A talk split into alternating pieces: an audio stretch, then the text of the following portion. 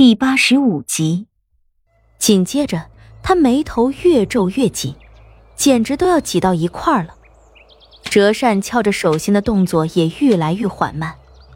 良久之后，他终于停了下来，依旧是眉目紧锁的模样，手中折扇指着之前李化生所写的地方：“呃，这个名字，我想我知道，但，但……”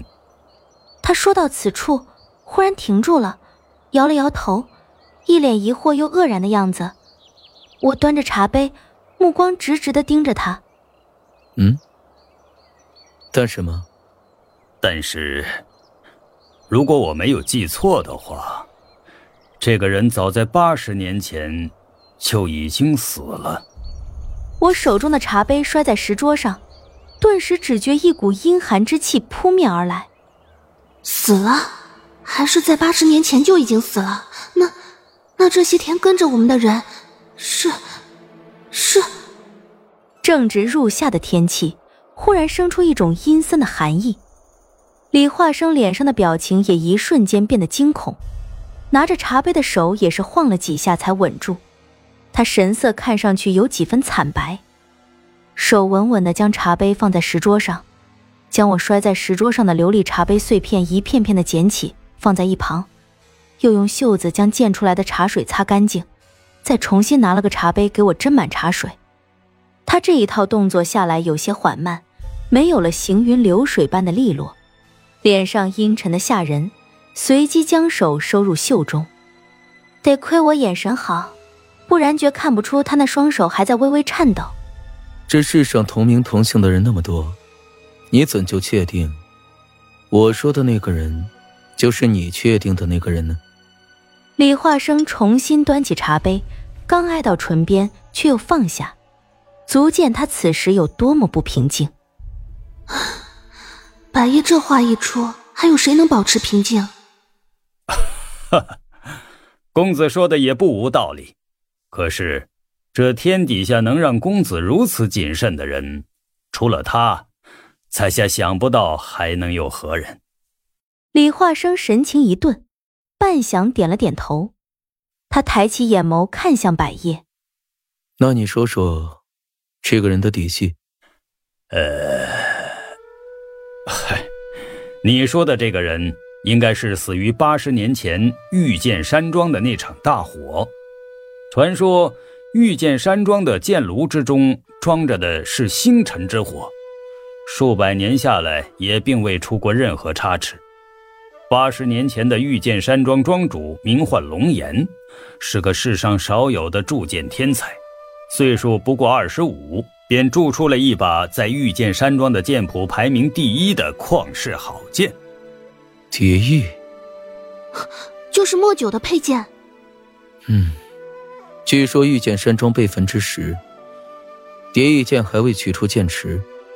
连同整个御剑山庄的残骸掩埋于重重焦土之下。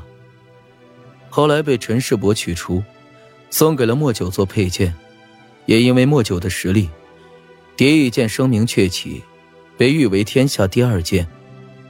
关于御剑山庄众名剑之首，既然是天下第二剑，又怎能排在御剑山庄名剑之首呢？哈哈，那是因为。天下第一剑的名头是雪狼公子的清明，其实，清明在剑谱上的排名连前十都未入，仅排名十一。当然，这仅仅是以剑的好坏优劣排的名次，每个人实力不同，剑在他们手中所发挥的力量也有高低之分。天下第一剑，说的其实是拿剑人的实力，而非剑本身。蝶翼是玉剑山庄最后一把名剑，由庄主龙岩亲自画铸剑图，并亲自铸造，经过前前后后好几年的时间才成就的旷世好剑。不过，这也并非是说这把剑就是真正的第一剑，真正的第一剑，可是传说中的魔剑。不过，好似还没有人有能力将破碎的魔剑重聚。因此，蝶翼在某种程度上来说，他的排名是捡了个便宜。你说这些跟他又有什么关系？呃，话题好像扯远了。如果我没记错的话，当时你说的那个人就在御剑山庄，而且跟庄主龙岩好像还有些纠葛。剑炉出了问题，星辰之火露了出来，顷刻之间燃烧了整个御剑山庄，所有人都被星辰之火烧成了灰烬。御剑山庄数百年的基业毁于一旦，无数珍贵无比的铸剑图、铸剑术，皆在那场大火中荡然无存。后来，龙家外支的族人清理御剑山庄废墟的时候，统计了一下，御剑山庄所有人无一幸免。一场星辰之火将整个御剑山庄付之一炬，这其中，这其中就包括他跟龙岩，对不对？百叶摊开折扇，一边摇着，一边点头，叹了口气，说道：“要说公子为何问我这个人的底细，在下并无兴趣打听。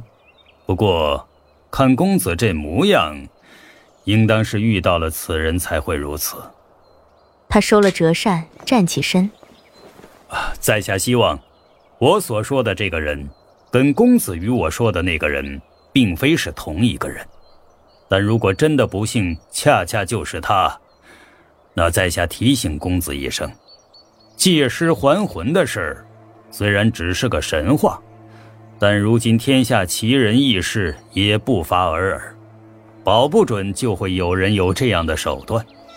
若不幸被百叶言中，还望公子多多留心。当然。山涧外的栈道上下来一白衣女子。她在亭外停下脚步，向我们一一拜了拜。主人，时辰差不多了，该动身了。是知画。百叶看了一眼知画，回了一个礼貌的微笑，转身对李化生鞠了鞠躬。哈，公子匆匆前来，又要匆匆而去，待公子腾出了空闲，还望来韩国与在下好好叙叙。李化生站起身。回了一礼，自然，你我之前还有一个未完成的约定，你可别忘了。啊，当然，当然。知画对我和李化生笑了笑，施了一礼，跟在百叶后头朝丰满楼外走去，片刻消失在了栈道的转角。李化生坐在石凳上，表情极为阴沉。他端起茶杯，甩了甩脑袋，又放下。我心里害怕的厉害，伸手拉了拉他的衣角，怯怯的问道：“现在怎么办？你你还打算让君十三娘跟着我们吗？”他实力之强，远在我之上。他若执意要跟着，我我也没办法。啊！可是，可是，李华生，他他该不会是真的借尸还魂吧？我我害怕。